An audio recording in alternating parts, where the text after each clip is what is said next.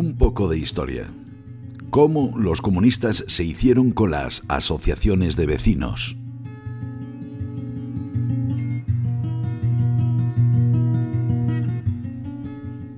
Como consecuencia del desarrollo que experimentó España durante el régimen de Franco, especialmente a partir del Plan de Estabilización de 1950 y de la inmigración consiguiente del entorno rural al urbano, las grandes ciudades españolas, especialmente Madrid y Barcelona, pero también Bilbao, Valencia y otras, crecieron en población de un modo exorbitante a ese crecimiento ayudó el boom de la natalidad debido a las mejoras higiénicas y médicas que también redujeron de un modo drástico la tremenda mortalidad infantil ávida hasta entonces. Para explicar la situación basta decir que en 1940, después de la guerra, en la ciudad de Madrid había aproximadamente un millón de habitantes y en 1970 más de 3 millones de habitantes. La población se había multiplicado por tres en esos años. Estos fenómenos trajeron grandes cambios que vinieron aparejados con grandes problemas. Uno de ellos fue el dar alojamiento a tanta población. Esta inicialmente se acomodaba como podía, incluyendo la aparición de poblados chabolistas que se añadían a los que ya existían en la capital desde finales del siglo XIX. Como dato, podemos decir que en 1940, al final de la Guerra Civil, había censadas en Madrid más de 400.000 personas alojadas en infraviviendas, lo que venía a ser aproximadamente el 35% de la población de la capital. La lucha contra el chabolismo fue una constante durante todo el régimen de Franco, de tal manera que ya en 1957 se promulgó el Plan de Urgencia Social de Madrid para solventar estos problemas, dando lugar a barrios como el Gran San Blas en la antigua población de Canillejas.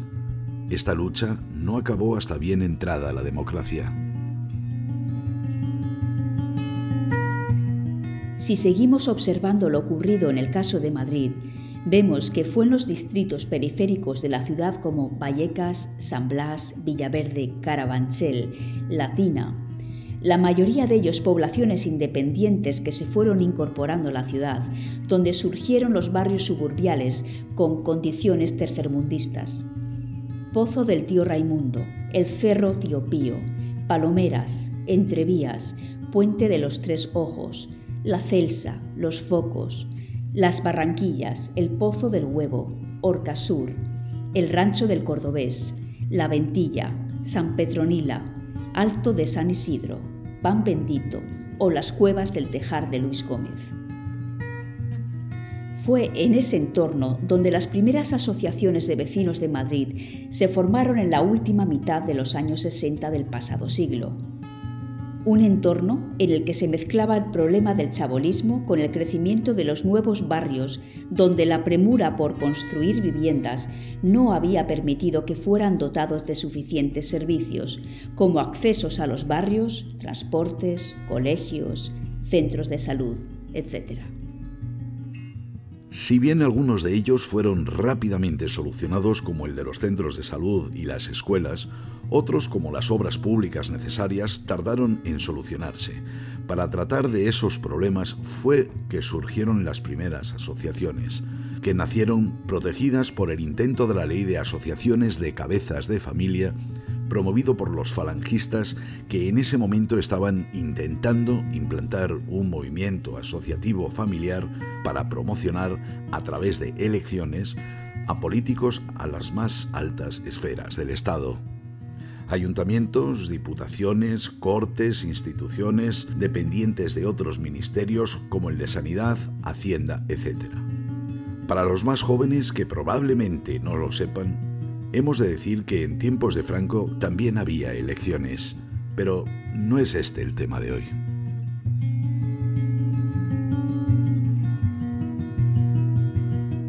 A esa promoción asociativa se unieron algunos movimientos apostólicos dependientes de la jerarquía eclesiástica, de forma que falangistas y católicos colaboraron en el proyecto asociativo. Mención especial merecen los jesuitas Padre Díez Alegría y Padre Llanos, que asumieron la teoría de la liberación, consecuencia del Concilio Vaticano II, y que se hicieron famosos, apoyados por la propaganda comunista por su actuación en el pozo del tío Raimundo. Fue en ese ambiente que era propicio el que utilizó el Partido Comunista para utilizarlas con fines políticos. Desde la clandestinidad los comunistas fueron la única pero débil oposición organizada al régimen de Franco. El Partido Comunista abrió tres frentes de lucha basados en problemas sociales, pero que, como siempre hace el comunismo, utilizaron como fines políticos el estudiantil copando las asociaciones estudiantiles, el sindical con comisiones obreras, ya que la CNT y la UGT eran testimoniales, y el vecinal copando las asociaciones de vecinos que iban surgiendo. Estos movimientos siempre tuvieron la connivencia de sectores disidentes, que no opositores, del régimen, como algunos falangistas o comunidades cristianas de base, también resultado del Concilio Vaticano II. Con estas ayudas, los comunistas, que previamente habían dejado la lucha armada y desarrollado el eurocomunismo, se apropiaron de las asociaciones de vecinos hasta que el 2 de noviembre de 1977 las asociaciones y las federaciones fueron legalizadas bajo la cobertura legal del decreto del derecho de asociaciones políticas de 1976. Esta historia les hace apropiarse de logros que nunca fueron suyos, como los planes especiales de inversiones y actuaciones de distritos como Latina, Carabanchel, San Blas, Vicálvaro y otros.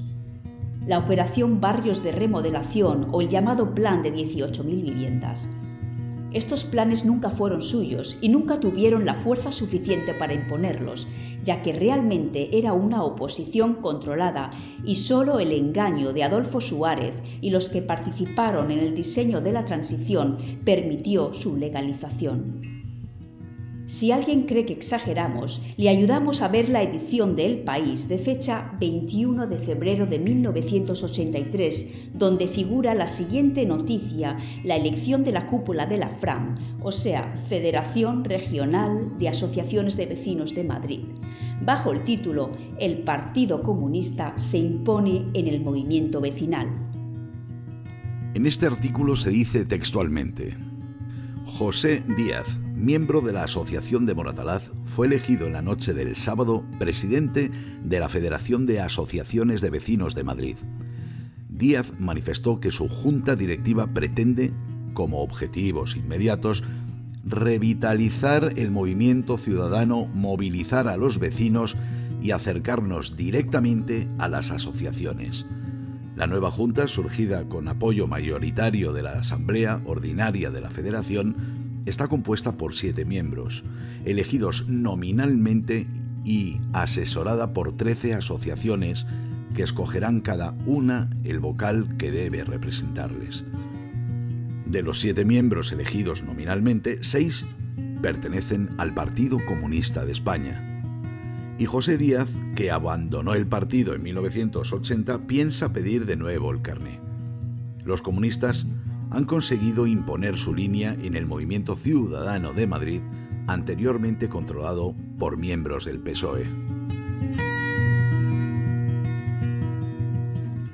A pesar de la noticia, no es cierto que el PSOE controlara nunca las asociaciones, aunque tuvieron alguna importancia en zonas como el barrio del Pilar, como el movimiento de la Vaguadas Nuestra, pilotada por Barrio Nuevo y Corcuera, implicados en la cooperativa Tirma, que edificó una urbanización de gran tamaño entre las calles de Santiago de Compostela y Fermín Caballero. En contra de lo que el movimiento vecinal proponía, que era la no construcción del centro comercial, ellos consiguieron que se edificara. El dominio comunista ha sido constante desde entonces, pasando a Izquierda Unida y luego a Podemos y Más Madrid.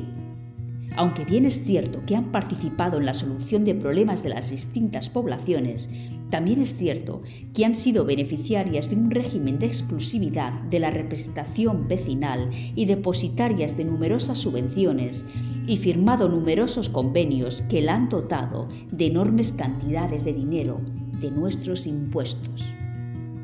¿Y por qué la derecha, que ha gobernado la capital desde 1989 hasta 2015, ha dado ayudas y subvenciones sin fin a semejante entramado?